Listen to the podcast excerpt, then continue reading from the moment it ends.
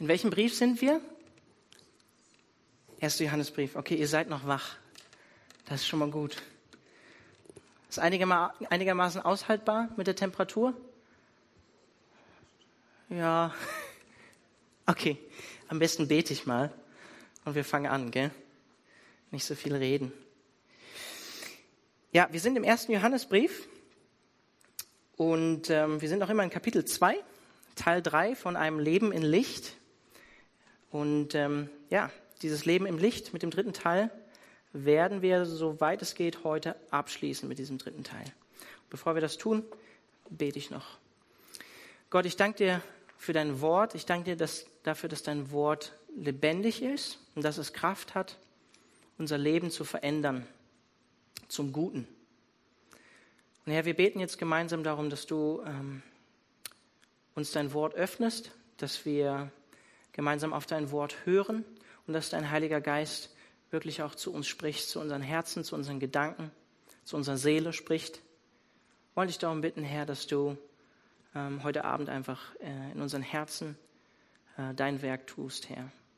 Schenk du, dass wir einfach das hören, was wir heute Abend hören sollen. Herr, und ich bitte dich darum, dass du mich befähigst, einfach dein Wort heute Abend jetzt weiterzugeben. Ich danke dir dafür, dafür, danke dir dafür, dass du mir deinen Heiligen Geist gegeben hast und jedem anderen, der dir nachfolgt, auch den Heiligen Geist gegeben hast, um dein Wort zu verstehen. Preisen dich für dein Wort und die Freiheit, die wir haben in Deutschland, dein Wort zu lesen und öffentlich zu lehren. Danke dafür, Jesus. Amen. Ja, wir sind noch immer im ersten Johannesbrief und heute Leben im Licht, Teil 3. Und einleitend dazu möchte ich euch nochmal ähm, vom ersten Teil von einem Leben im Licht, worüber der Sam gepredigt hat, die Verse 5 bis 6 aus dem ersten Kapitel vorlesen aus der neuen Genfer Übersetzung. Da schreibt Johannes, die Botschaft, die wir von Jesus Christus empfangen haben und die wir an euch weitergeben, lautet, Gott ist Licht. Bei ihm gibt es nicht die geringste Spur von Finsternis. Und jetzt ganz wichtig, wenn wir behaupten, mit Gott verbunden zu sein, in Wirklichkeit aber in der Finsternis leben, lügen wir und unser Verhalten steht im Widerspruch zur Wahrheit. Ein Leben im Licht drückt sich für den Apostel Johannes in verschiedenen Formen aus. Die erste Form ist unser Umgang. Wie gehen wir mit Sünde um als Christen? Wie gehen wir mit Sünde als Christen um?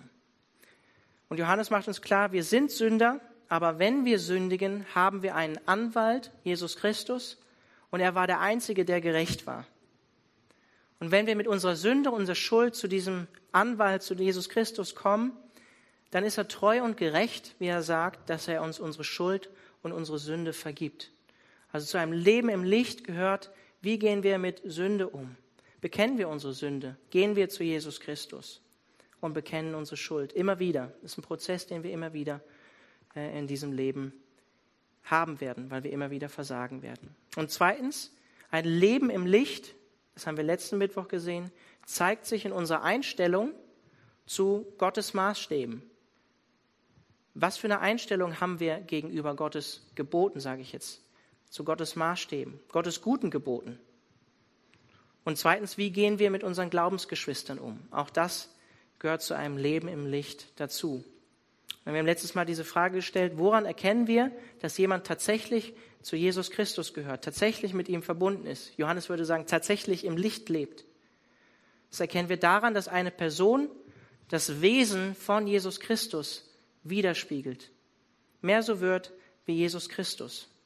Und das zeigt sich nach dem Apostel Johannes eben darin, dass wir Gottes Wort, seine Gebote, wie wir letztes Mal gehört haben, seine Maßstäbe auch ernst nehmen für unser Leben. Danach streben, nach ihnen zu leben.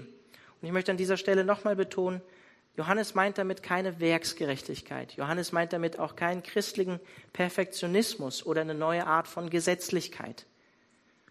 Sondern wie in der Jahreslosung, Gott will uns ein neues Herz geben. Und wenn man die Verse weiterliest als äh, Vers 26 in der Jahreslosung, Kapitel 36, Hesekiel, dann lesen wir, er will uns ein neues Herz geben, damit wir fähig sind und befähigt sind, durch den Heiligen Geist in Gottes Geboten aus unserem Herz heraus auch leben zu können und leben zu wollen.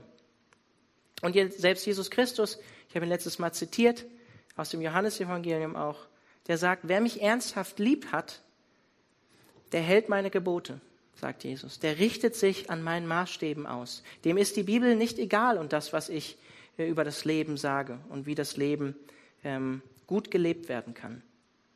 Und auch hier nicht, um gerecht zu werden, allein durch Jesus Christus. Aber wenn jemand ein Jünger von Jesus ist, dann zeigt sich das darin, dass er sich ausrichtet an den Maßstäben, die Jesus vorgelebt hat. Jesus widerspiegelt. Und heute im dritten Teil wird sich zeigen, ein Leben im Licht hat mit unserer Einstellung zur Welt da draußen zu tun, mit unserer Liebe zur Welt. Und ich lese in Kapitel 2 die Verse 12 bis 14. Meine lieben Kinder, ich schreibe euch, weil euch eure Sünden um Jesu willen vergeben sind. Väter, ich schreibe euch, weil ihr den kennt, der von allem Anfang an da war. Ihr jungen Leute, ich schreibe euch, weil ihr den Bösen besiegt habt, den Teufel. Lasst es mich noch einmal sagen, Kinder. Ich schreibe euch, weil ihr den Vater kennt. Väter, ich schreibe euch, weil ihr den kennt, der von allem Anfang an da war. Ihr jungen Leute, ich schreibe euch, weil ihr stark seid. Das Wort Gottes in euch lebendig, ähm, das Wort Gottes ist in euch lebendig und bleibt in euch und ihr habt den Bösen beziehungsweise den Widersacher oder den Teufel besiegt. Die Christen, an die Johannes hier in diesem Brief schreibt, die waren mit hoher Wahrscheinlichkeit in ihrer Glaubensgewissheit und in ihrer Heilsgewissheit verunsichert. Weil wir erinnern uns daran zurück, ähm, es gab einige Irrlehrer aus der Gemeinde oder aus den Gemeinden, an die Johannes schreibt. Und ähm, es ist davon auszugehen, dass diese falschen Lehrer natürlich noch immer versucht haben, Einfluss auszuüben auf die Gemeinden beziehungsweise auf die anderen Christen. Und also was macht Johannes hier? Er ermutigt diese Christen, an die er schreibt, ähm, mit den Gewissheiten, die ihnen von Gott geschenkt sind. Er ermutigt sie damit, indem er ihnen zeigt, was sie von Gott geschenkt bekommen haben. Und deshalb schreibt er auch hier ab Vers 12, ich schreibe euch, weil, ich schreibe euch das, kann man auch übersetzen. Und Johannes, ist euch wahrscheinlich aufgefallen, spricht hier ähm, von Kindern, von Vätern, von jungen Männern eigentlich wortwörtlich. Junge Leute übersetzt die NGÜ. Das ist ganz interessant, wenn man in den griechischen Text guckt, gibt es für das Wort Kinder gibt es zwei verschiedene Worte, die Johannes benutzt, Technia und Paidia. Und es gibt verschiedene Auslegungen zu dem, was wir eben gerade gelesen haben. Ähm, und die Fußnote in der neuen Genfer Übersetzung fasst das eigentlich auch schon mal ganz gut zusammen. Möchte ich euch kurz vorlesen. Die NGÜ schreibt in der Fußnote, bei den angeredeten Gruppen handelt es sich entweder um natürliche Altersstufen oder um verschiedene Grade von persönlicher und geistlicher Reife. Möglicherweise richtet sich die Anrede Kinder, wie auch sonst in diesem Brief, an alle Adressaten, sodass der Verfasser dann nur zwei Gruppen unterscheiden würde. Bei Väter sind die Frauen selbstverständlich mit einbezogen. Also, Erste Möglichkeit wäre, wie gerade auch vorgelesen, es gibt verschiedene Altersgruppen, an die Johannes sich hier richtet, immer innerhalb der Gemeinde. Zweite Möglichkeit wäre, Johannes spricht von verschiedenen geistlichen Reifezuständen in einem Leben als Christ. Also sozusagen jemand, der gerade zum Glauben gekommen ist, der ist noch ein kleines Baby, ähm, der braucht auch noch Muttermilch, wie Petrus schreibt, also ähm, feste Nahrung, das Wort Gottes, muss sich damit ähm, ernähren. Und junge Männer sind natürlich in diesem Zwischenstadium, die haben schon Erfahrungen mit Gott gemacht. Und die Väter, das sind die Reifen, die schon länger im Glauben unterwegs sind. Oder dritte Möglichkeit, Johannes benutzt unterschiedliche Worte, um dennoch die ganze Gemeinde anzusprechen. Also auch das Wort Väter und junge Leute und das Wort Kinder, um die ganze Gemeinde anzusprechen. Vierte Möglichkeit, Johannes benutzt das Wort Kinder, um die ganze Gemeinde anzusprechen und Väter und junge Männer, so wie auch die NGÜ sagt, um zwei spezielle Altersgruppen oder Personengruppen in der Gemeinde anzusprechen. Um ehrlich zu sein, ich finde es eigentlich ganz schwierig, da eine Lösung zu finden. Ähm, ich finde es schwierig, eine eindeutige Auslegung hier zu geben. Ähm, aber ich finde Folgendes wichtig zu beachten, wenn wir diesen Abschnitt lesen. Und da stimme ich der NGÜ zu. Johannes benutzt auch an anderen Stellen in diesem Brief das Wort Teknia, also Kinder oder Paidia oder Kind, um die ganze Gemeinde anzusprechen. Zum Beispiel das Wort Teknia auch in Vers 1 von Kapitel 2. Da schreibt er, meine lieben Kinder, ich schreibe euch diese Dinge damit und so weiter. Oder in Vers 18 in Kapitel 2 schreibt er, Kinder, die letzte Stunde ist da. Da benutzt er das Wort Paidia. Also beide Worte benutzt er, um die ganze Gemeinde anzusprechen, an die er schreibt. Und wenn Johannes dieses Wort Kinder benutzt, um die ganze Gemeinde anzusprechen, dann macht er das auch wie ein geistlicher Papa, als apostolischer Vater, als geistlicher Vater, der wahrscheinlich auch schon ein gewisses Alter erreicht hat zu der Zeit, wo er diesen Brief schreibt, aber vor allen Dingen als jemand, der sich wirklich für die Gemeinde als verantwortlich sieht und vielleicht auch die Gemeinde sogar gegründet hat. Das wissen wir nicht genau. Aber es würde Sinn machen in dem Zusammenhang, dass er von den die Gemeindeglieder als Kinder, als seine Kinder anspricht.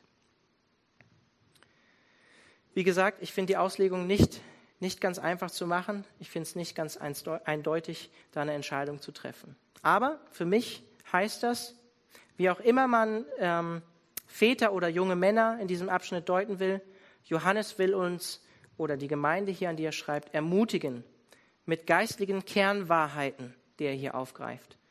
Wahrheiten, die für die Gemeinde und auch für euch ein Fakt geworden sind. Und die, die wissen wir, von diesen Fakten wissen wir manchmal, aber wir müssen sie immer wieder auch zugesprochen bekommen ähm, von jemandem, der uns darin ermutigt, an diesen Fakten festzuhalten. Auch wenn wir uns vielleicht manchmal nicht so fühlen.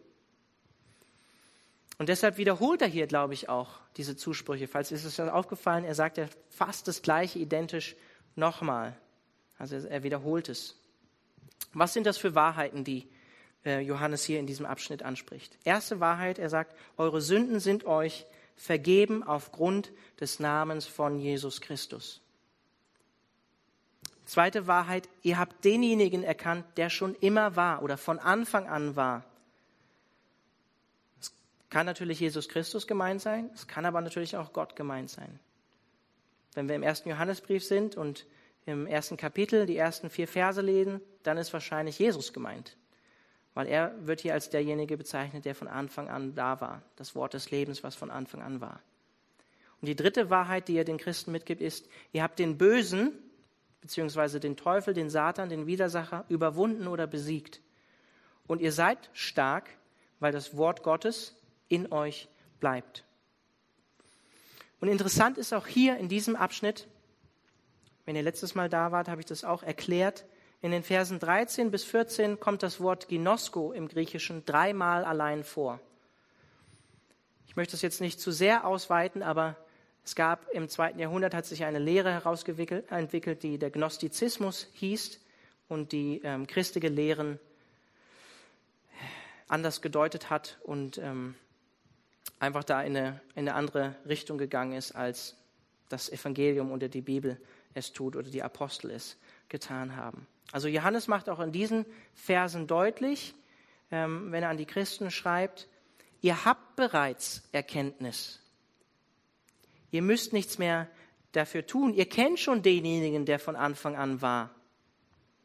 Ihr kennt den Vater, Gott den Vater.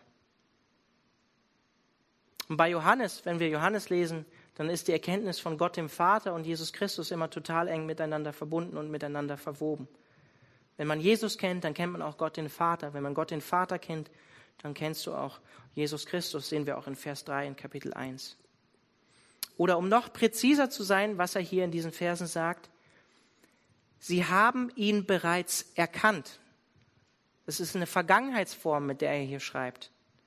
Im Griechischen im Aorist, das ist abgeschlossen. Sie haben ihn bereits erkannt.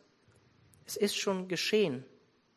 Und auch wenn Johannes die Christen und auch uns hier daran erinnern muss, dass diese Realität schon eingetroffen ist, sie benötigen keine extra Erkenntnisse und auch du brauchst keine extra Erkenntnisse, um Gott den Vater und seinen Sohn Jesus Christus zu kennen oder zu erkennen. Deine Sünden sind dir vergeben, wenn du an Jesus Christus glaubst, aufgrund seines Namens. Und du hast den Teufel aufgrund von Jesus Christus überwunden und besiegt, wie Johannes es schreibt. Du bist stark, weil Gottes Wort, Jesus Christus, in dir bleibt, wenn du an ihm glaubst. Und ich finde, das sind wunderbare Erinnerungen oder Reminder, Zusprüche, Ermutigungen und die dürfen wir auch auf uns ganz persönlich beziehen. Und ich will das nochmal sagen, dir ist vergeben um seines Namens willen, um Jesu Christi Namens willen. Das heißt, aufgrund der Stellvertretung, die Jesus für dich am Kreuz getragen hat, stellvertretend am Kreuz für dich. Wenn wir an seinen Namen glauben, kommt uns dieses Opfer vom Kreuz persönlich zugute. Und auch du hast den erkannt, der schon immer war. Jesus Christus. Wenn du mit ihm verbunden bist, bist du auch mit Gott, dem Vater, verbunden. Und Johannes nennt ihn auch im Kapitel 1 das Wort des Lebens, das ewige Leben. Und dieses ewige Leben kommt auch dir zugute, wenn du an Jesus glaubst und wenn du Jesus kennst. Wenn du denjenigen kennst, der von Anfang an war. Und drittens, genau dieses ewige und lebendige Wort, von dem Johannes spricht, Jesus Christus, das bleibt in dir. Und du bist geistlich stark, um Widerstände dieser Welt zu überwinden. Und viertens, er spricht auch uns oder dir zu, dass du Satan, den Widersacher, den Gegenspieler von Gott, überwunden hast, bereits besiegt hast durch Jesus Christus. Vielleicht fragt ihr euch, wie ist das zu verstehen, weil ich bin immer noch angefochten. Wie kann es sein, dass ich, noch, dass ich den Teufel schon besiegt habe? Oder wie kann es sein, dass der Teufel schon besiegt ist, wenn wir in diese Welt schauen?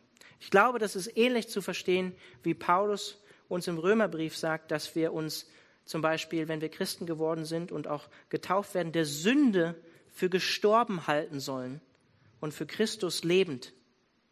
Wir sollen uns dafür halten, dass wir der Sünde gestorben sind, dass wir quasi keine Sünder mehr sind. Wir sollen uns dafür halten, dass Gott uns ähm, sündlos gemacht hat. Und ähnlich ist es, glaube ich, auch hier mit der Überwindung von Satan. Er ist schon überwunden durch das, was Jesus Christus am Kreuz getan hat. Er hat ihn bereits überwunden.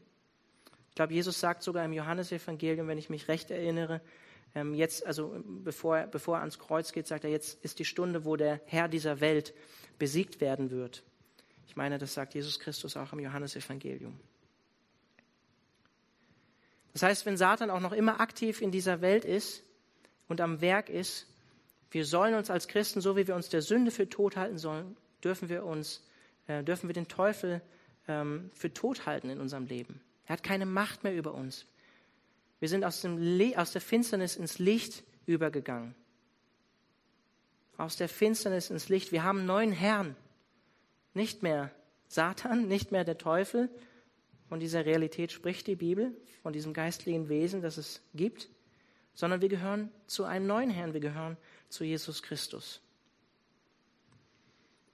Also Johannes zeigt uns hier, was wir bereits in Christus haben, welche Identität wir in Jesus haben, dass uns vergeben ist, dass wir Gott kennen, dass Jesus immer bei uns bleibt, dass wir geistlich stark sind und Satan bereits besiegt haben. Und das ist jetzt ganz wichtig. Aus dieser Identität heraus fordert uns Johannes auf, eine kompromisslose und enge Gemeinschaft mit Gott in dieser Welt zu leben. Mit anderen Worten, ein Leben im Licht zu leben. Und deswegen sagt er in Vers 15 bis 17, liebt nicht die Welt, hängt euer Herz nicht an das, was zur Welt gehört. Wenn jemand die Welt liebt, hat die Liebe zum Vater keinen Raum in seinem Leben. Denn nichts von dem, was diese Welt kennzeichnet, kommt vom Vater. Ob es die Gier des selbstsüchtigen Menschen ist, seine begehrlichen Blicke oder sein Prahlen mit Macht und Besitz. All das hat seinen Ursprung in dieser Welt. Und die Welt mit ihren Begierden vergeht. Doch wer so handelt, wie Gott es will, wird für immer leben. Ziemlich herausfordernd, was Johannes sagt, oder? Im Griechischen steht hier auch direkt am Anfang ein Imperativ, eine Aufforderung an uns als Christen. Kein könnte, sondern eine klare Aussage vom Apostel Johannes, eine klare Ansage. Was meint er damit? Wir, dass wir die Welt nicht lieb haben sollen. Schreibt nicht der gleiche Schreiber im Johannesevangelium? Denn so hat Gott die Welt geliebt, dass es einen eingeborenen Sohn gab. Oder im ersten Johannesevangelium, äh, im ersten Johannesbrief auch. Ähm, in Kapitel 2, Vers 2 schreibt er, dass Jesus äh, durch seinen Tod zum Sühneopfer für unsere Sünden geworden ist und nicht nur für unsere Sünden, sondern für die Sünden der ganzen Welt. Wie ist das denn zu verstehen? Warum warnt er uns jetzt hier vor der Liebe zur Welt? Wie passt das zusammen? Meint Johannes damit die große, weite Welt da draußen? Oder die schöne Schöpfung von Gott mit Welt? Die sichtbare materielle Existenz, die wir sehen mit unseren Augen? Meint er das? Möglich, dass er das meint, kann im Neuen Testament so sein, aber ich glaube, er meint hier etwas ganz anderes. Er meint hier alles, was sich in dieser Welt gegen Gott stellt und nicht für ihn ist. Denn Jesus Christus sagt auch, wer nicht für ihn ist, der ist gegen ihn. Das heißt, Welt kann man hier übersetzen, meiner Meinung nach, mit die von Satan und von der Sünde beeinflusste menschliche Kultur oder Gesellschaft in dieser Welt. Die von Satan und Sünde beeinflusste menschliche Kultur in dieser Welt. Also was wäre die Lösung für dieses Problem, die Welt nicht zu lieben? Kloster bauen? Sich der Welt entziehen? Ich glaube nicht, weil wir die Welt hier in uns mit ins Kloster bringen. Die Sünde ist in uns und wir bringen sie mit ins Kloster. Es bringt nichts, uns der Welt zu entziehen und diese Erkenntnis hatte vor 500 Jahren knapp 500 Jahren auch Martin Luther. Wir sind, wie Jesus sagt, zwar in der Welt, aber nicht mehr von der Welt. Aber wir sind dazu berufen, in der Welt zu sein, so wie Jesus Christus in die Welt gekommen ist. So wie auch Paulus schreibt im ersten Korintherbrief in Kapitel 7, Vers 29 bis 31. Alle, die noch nicht verheiratet sind und sich sehnsüchtig nach einem Partner sehen, dürfen gut zuhören. Eins ist sicher, Geschwister, schreibt Paulus, es geht immer schneller dem Ende zu. Deshalb darf es in der Zeit, die uns noch bleibt, beim Verheirateten, er spricht auch mich an, nicht die Ehe sein, die sein Leben bestimmt. Beim Traurigen darf es nicht die Traurigkeit sein und beim Fröhlichen nicht die Freude. Wer etwas kauft, soll damit so umgehen, als würde es ihm nicht gehören. Und wer von den Dingen dieser Welt Gebrauch macht, darf sich nicht von ihnen gefangen nehmen lassen. Ich lese nochmal. Und wer von den Dingen dieser Welt Gebrauch macht, darf sich nicht von ihnen gefangen nehmen lassen. Denn die Welt in ihrer jetzigen Gestalt ist dem Untergang geweiht. Klare Worte vom Apostel Paulus. Wenn wir Dinge in dieser Welt gebrauchen, die Gott gemacht hat, dann sollen wir mit ihnen so umgehen, als wenn sie uns nicht gehören, sagt er. Und wir sollen uns von ihnen nicht gefangen nehmen lassen, so wie ähm, die NGÜ hier Vers 15 übersetzt, unser Herz nicht an diese Dinge, die es in der Welt gibt, hängen. Was kennzeichnet diese Welt? Vers 16. Denn nichts von dem, was diese Welt kennzeichnet, kommt vom Vater, ob es die Gier des selbstsüchtigen Menschen ist, seine begehrlichen Blicke oder sein Prahlen mit Macht und Besitz. Den ersten Punkt, den Johannes aufzählt, ist wörtlich die Begierde des Fleisches. Und wenn ihr eine Elberfelder Übersetzung oder eine Schlachterübersetzung gerne lest oder eine andere nähere Übersetzung am griechischen Text, dann wisst ihr, das Fleisch ist unsere alte, selbstsüchtige Natur, wie die neue Genfer Übersetzung übersetzt. Finde ich wunderbar, wie sie das übrigens übersetzt. Selbstsüchtige Natur. Unser altes Ich-Wesen. Unser altes Ich, was von Egoismus bestimmt ist und von, wie Blaise Pascal sagen würde, bedingungsloser Eigenliebe gekennzeichnet ist. Und mit diesem Wesen kommt grundsätzlich, so süß er auch am Anfang sein mag, jeder neue Mensch auf diese Welt. Als Christen glauben wir, der Mensch ist nicht von Grund auf gut, sondern bedarf von Grund auf der Erlösung und er ist von Grund auf schlecht und in der Finsternis ohne Gott, in einem unerlösten Zustand. Und das, was Johannes hier schreibt, die Begierden des Fleisches, das kann sich in dem engeren Sinne auch konkret auf unser sexuelles, unreines Verlangen beziehen, das außerhalb von Gottes Ordnung ist. Zweite Sache, die er aufzählt, ist das Begehren der Augen. Also Begehren oder Lust des Fleisches oder unserer selbstsüchtigen Natur drückt sich vor allem darin aus, dass wir mit unseren Augen auch begehren und wahrnehmen. Was ist in 1. Mose Kapitel 3 passiert? Eva hat die Frucht gesehen mit ihren Augen, hatte Lust, sie zu essen. David als er nicht in den Krieg gezogen ist, im Alten Testament, als er Bathsheba gesehen hat, von seiner Terrasse aus, hat sie mit seinen Augen gesehen, hatte Lust nach dieser Frau, die nicht ihm gehört hat. Ich meine, unsere ganze Werbung, unsere ganze Werbung spielt mit diesen Dingen, vor allen Dingen mit Sexualität, aber auch vor allen Dingen mit den Dingen des Begehrens. Das müssen wir unbedingt haben. So funktioniert Werbung. Und sie funktioniert. Dieser Spruch, Sex sells zum Beispiel, der ist nicht umsonst wahr. Und die dritte Sache, die er aufzählt, ähm, der Stolz oder das Prahlen des Lebens. Oder wird auch mit, mit Hochmut des Lebens oder Prahlen mit Besitz übersetzt.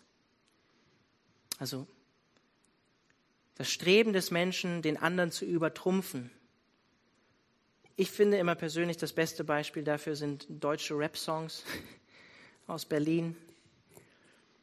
Bushido und Co. Kennt ihr sicher. Und alle diese drei Punkte, die Johannes hier aufzählt, die erinnern doch alle sehr an 1. Mose Kapitel 3, an das, was dort passiert ist, an den Sündenfall. Warum sagt uns Johannes, wir sollen die Welt nicht lieben? Warum sagt uns das Johannes? Ich persönlich glaube, so wie er in Vers 16a sagt, denn nichts von dem, was diese Welt kennzeichnet, kommt vom Vater. Es kommt nicht von Gott. So wie diese Welt tickt, ihre Werte, ihre Maßstäbe, die Ziele dieser Welt sind nicht von Gott, dem Vater. Und deshalb sagt er auch in Vers 15, B, Hängt euer Herz nicht an das, was zur Welt gehört. Oder liebt nicht das, was in der Welt ist. Wenn jemand die Welt liebt, hat die Liebe zum Vater keinen Raum in seinem Leben. Johannes ist immer schwarz-weiß. Das ist echt krass. Wenn jemand die Welt liebt, hat die Liebe zum Vater, zu Gott keinen Raum in seinem Leben. Ich übersetze es mal. Das heißt, wenn wir behaupten, Gott zu kennen, ihn zu lieben, aber gleichzeitig bestimmt sind von unserer selbstsüchtigen Natur, von der Begierde unserer Augen oder von dem, was wir besitzen, unserem Stolz, dann sagt Johannes, dann lügen wir, wandeln eigentlich in der Finsternis und leben nicht im Licht. Warum sollen wir die Welt nicht lieben? Weil ihre Werte, Maßstäbe und Ziele nicht von Gott kommen. Und zweitens, weil die Welt mit ihren jetzigen Werten, Maßstäben und Zielen, die sie hat, nicht bleiben wird. Sie wird vergehen, wie er sagt in Vers 17. Und die Welt und auch ihre Begierden, auch ganz interessant, und auch ihre Begierden werden vergehen. Doch wer so handelt, wie Gottes will, wird für immer leben.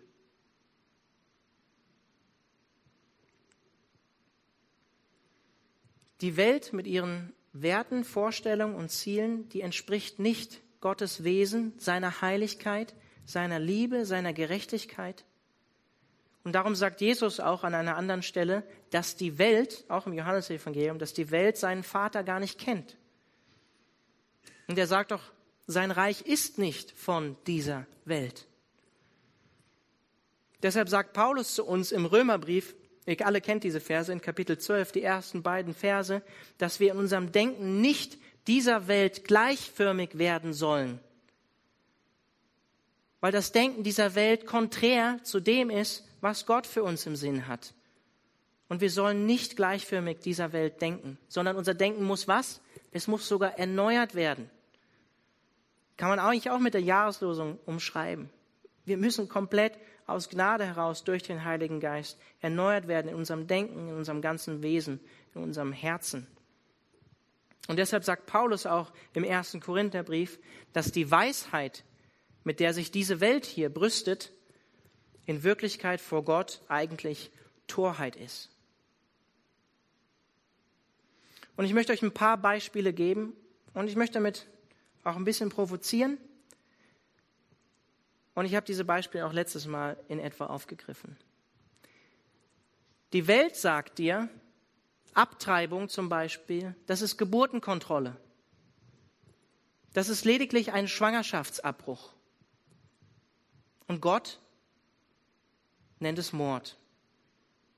Was bestimmt deine Sicht auf das Leben an sich? Gottes Wort oder die Welt? Die Welt sagt dir, Sex macht deine ganze Identität aus, alles, was du bist, und dient dazu, deine persönlichen Bedürfnisse zu befriedigen. Natürlich, solange du niemandem wehtust. Diese Grenze haben wir noch. Pornografie ist auch nicht schlimm. Tut niemandem weh, Stressabbau, Zeitvertreib, Fun. Aber Gott in seinem Wort nennt es Unzucht und Ausbeutung der heiligen Sexualität von Menschen, die in seinem Ebenbild geschaffen sind. Und wenn wir ehrlich sind, in dieser Branche werden meistens Frauen ausgebeutet. Was bestimmt deine Sicht auf Sexualität? Gottes Wort oder die Welt? Die Welt sagt dir, streb nach Erfolg, streb nach Macht, streb nach Geld. Das wird dich erfüllen. Das wird dich über andere erheben, wenn du mehr Macht, mehr Geld, mehr Erfolg hast. So wie wir es im Predigerbuch gesehen haben, wo meiner Meinung nach Salomo auf dieser Suche war, Erfüllung zu finden in den Dingen dieser Welt und sie nicht gefunden hat. Gott sagt aber in seinem Wort, er wird denjenigen erhöhen, der sich vor ihm demütigt. Gott sagt in seinem Wort, wir sollen reich sein in ihm und mit dem zufrieden sein, was er uns gegeben hat. Ich möchte euch einen Kommentator, den ich heute gelesen habe in der Vorbereitung, vorlesen.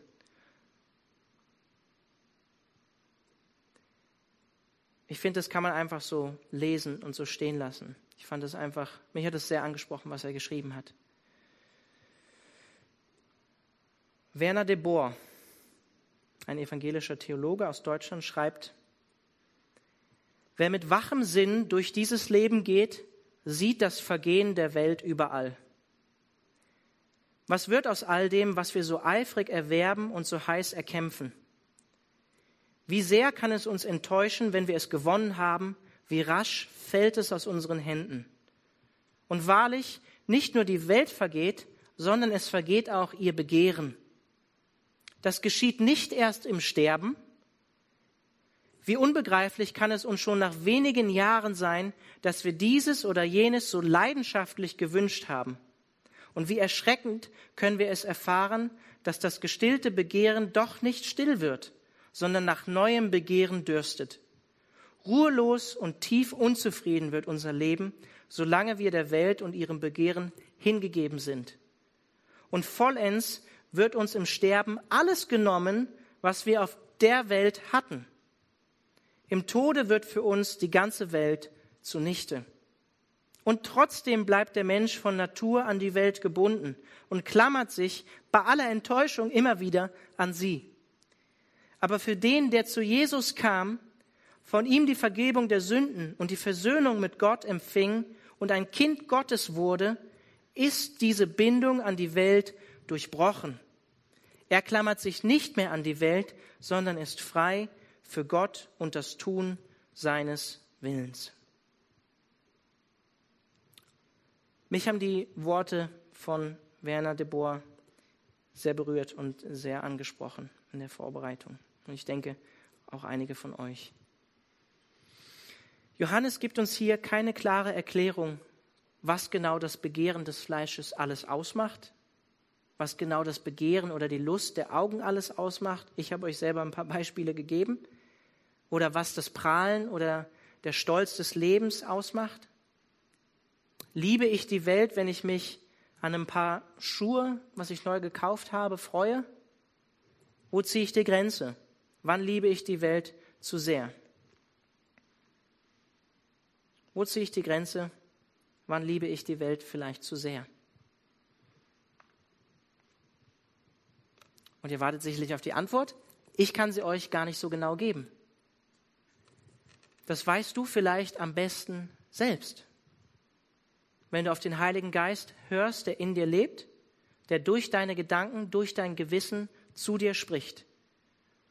Und ich bin ganz fest davon überzeugt, jeder Christ hat eine gewisse Freiheit und Verantwortung vor Gott hier. Was für den einen vielleicht schon Liebe zur Welt wäre, kann für einen anderen Christen fröhlicher Genuss sein.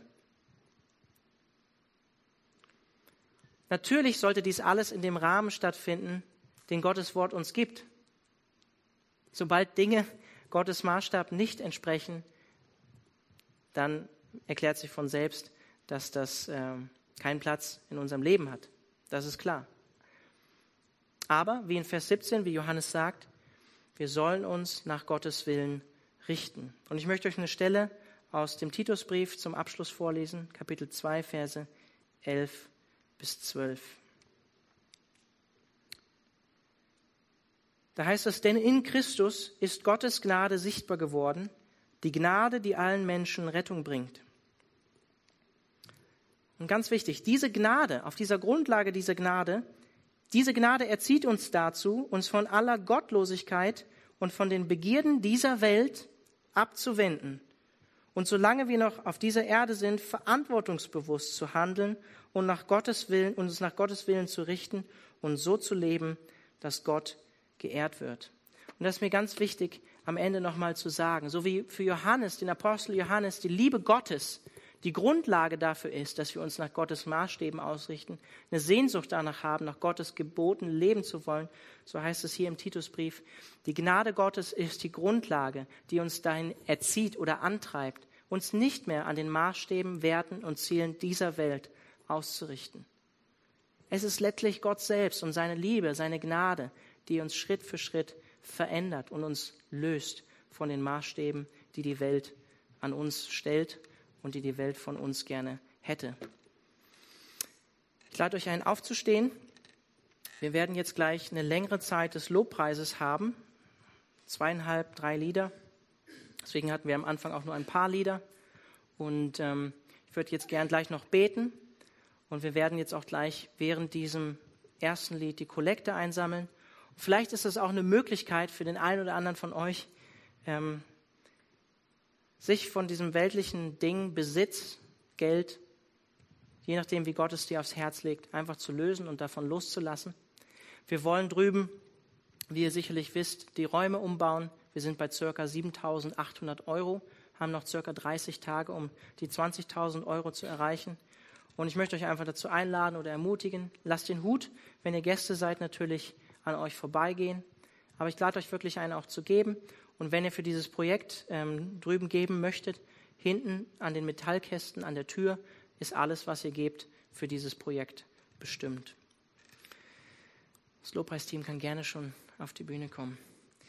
Herr Jesus Christus, wir danken dir dafür, dass deine Gnade und deine Liebe die Grundlage für unser Leben geworden ist.